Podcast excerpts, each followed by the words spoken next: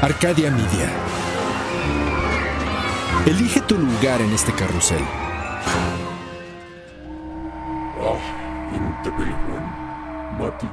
Hay una historia que se cuenta detrás de la historia. Secretos que las piedras susurran a la vuelta de la esquina. Secretos de seres y ciudades cuyas sombras dejan huellas sagradas que persisten en el tiempo. Relatos de nahuales que se transforman y se elevan por la noche. Esto es Bajo la piel del nahual con Edgar Clement.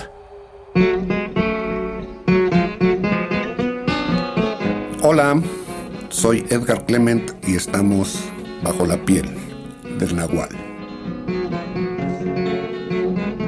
Hoy me gustaría hablar de poemas, de poesía.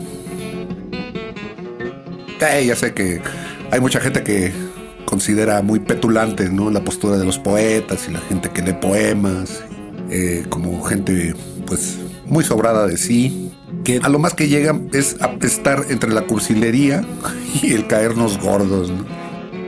Pues sí. Así que de una vez le advierto a todos los que odian a la poesía, pueden brincarle al siguiente. Bueno, no, quién sabe, a lo mejor en el siguiente también voy a hablarles de mis poemas favoritos, pero ahorita voy a hablar de mi poeta favorito, el poeta mexicano favorito. Mi poeta mexicano favorito es José Emilio Pacheco.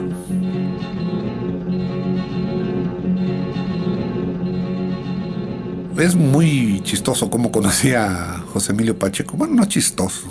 Lo conocí como conoce uno muchas cosas, ligado con los sentimientos, ¿no? A José Emilio Pacheco me lo presentó a su obra, su obra me la presentó una amante que tuve, una gran amante, una mujer de la que estaba yo perdidamente enamorado. Y empezó regalándome una novela de José Emilio Pacheco, que la verdad ahorita ya ni me acuerdo de qué iba. La novela se llamaba El principio del placer, honestamente no me acuerdo ni de qué iba. Bueno, la leí para darle gusto a ella y ya, me pasó sin pena ni gloria. Después, pues buscando en los libros, un amigo me recomendó Las batallas en el desierto. Seguramente este libro lo conocen por una canción de Café Tacuba y por una película que se llama Mariana Mariana. Mariana está arriesgando la parte más preciosa de sí misma, la que en verdad importa, su alma. Y bueno, pues es la historia de... Puede ser que autobiográfica porque el libro está contado con una, con una ligereza, con una... Es un libro chiquito y da la impresión de que efectivamente a lo mejor esto lo vivió el muchacho y es de un chico de la secundaria o la primaria que se enamora de la mamá de su amigo. Y de eso se trata el libro. Es un cuentito, un cuento largo, una pequeña novela, como gusten, que es bastante agradable, muy buena y recomendable. Se la recomiendo. Las batallas en el desierto. Está ubicada como en la colonia Roma, de la que describió Cuarón en su película Roma, como por la época, entre los 50 y los 70. Y el libro uno lo lee y efectivamente tiene ese sabor de la colonia Roma en la Ciudad de México de aquellas épocas.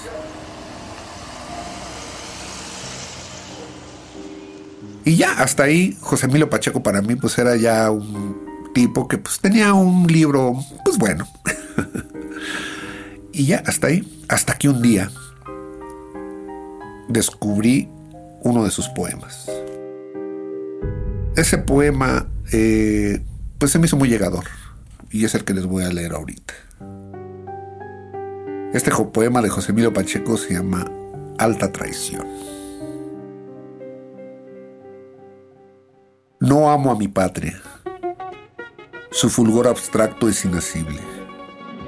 Pero aunque suene mal, daría la vida por diez lugares suyos.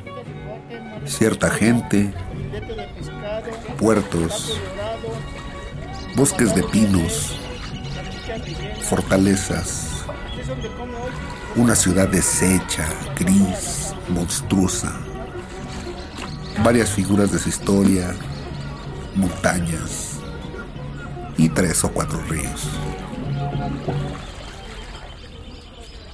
Me gustó mucho este poema cuando lo leí por primera vez, porque en pleno nacionalismo mexicano y siendo los mexicanos tan nacionalistas como somos, o como los inculcaron ser el siglo pasado, empezar un poema diciendo, no amo a mi patria.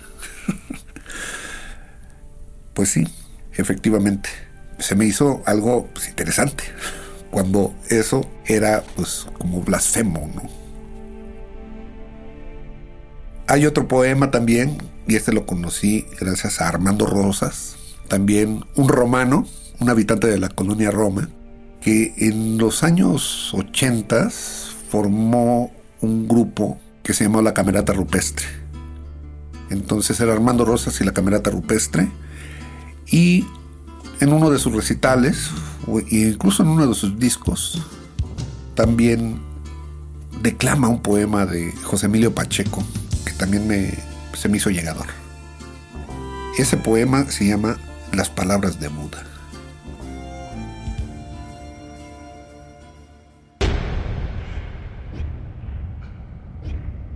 Todo el mundo está en llamas.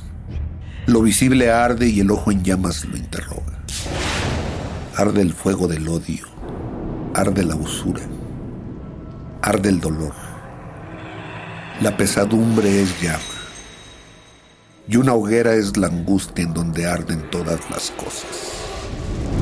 Llama. Arden las llamas. Fuego es el mundo.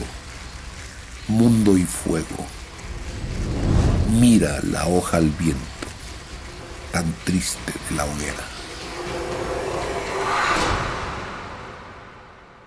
Este poema viene en un librito que a mí me parece fenomenal.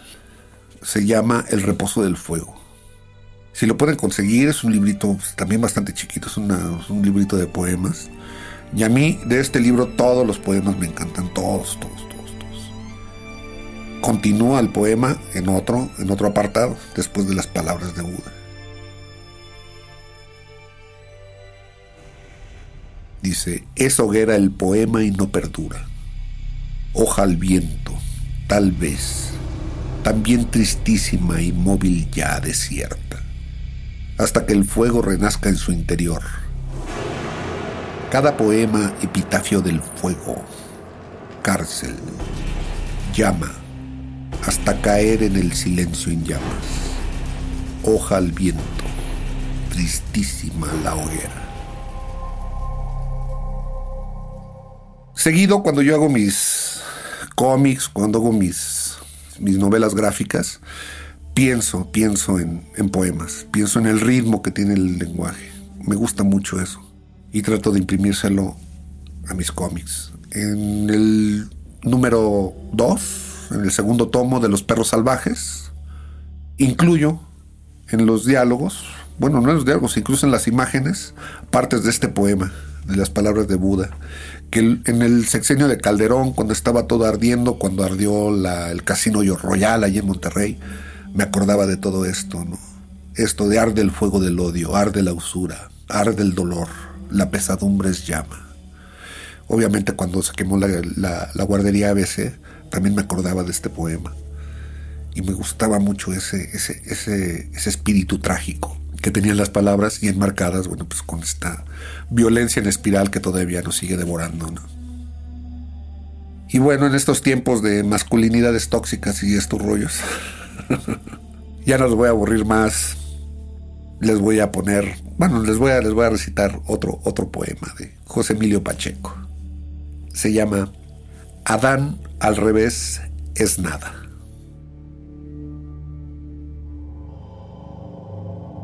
La palabra greed gruñe. La palabra codicia tiene garras, tentáculos. La palabra ambición va suelta por el mundo con las fauces abiertas. La palabra deseo está desnuda. Pero cuando avanzamos para tocarla, ella nos da la espalda y se pierde en la sombra. No hay nada tan redondo y circular como el término nada. En él Adán se dobla fetalmente, se da la vuelta como una rueda o un ovillo o un óvulo. Termina su función, entra en la nada. Adán al revés es nada. Le recomiendo mucho José Emilio Pacheco, sobre todo este librito de que me parece formidable, el que tengo ahorita frente a mí aquí en mis manos. Ya está más manoseado y más releído que nada, ya está todo torcido. Y se llama El reposo del fuego, de José Emilio Pacheco. Uno de los libros que tengo ahí para leer, releer y releer y releer hasta que un día me cansaré y el fuego me incinerará. José Emilio Pacheco. Y si les gusta, bueno, pues ahí, denle like. y después seguiremos hablando de poesía si les agradó esto. Tengo más, tengo más. En mis novelas, generalmente cuando escribo, me robo frases de otros poetas. En Operación Bolívar me volé varias frases de José Cruz Camargo, el compositor y cantante de aquel grupo de blues chilango, Real de 14. Pero esos poemas se los recitaré en otra ocasión, aquí, bajo la piel del nahual.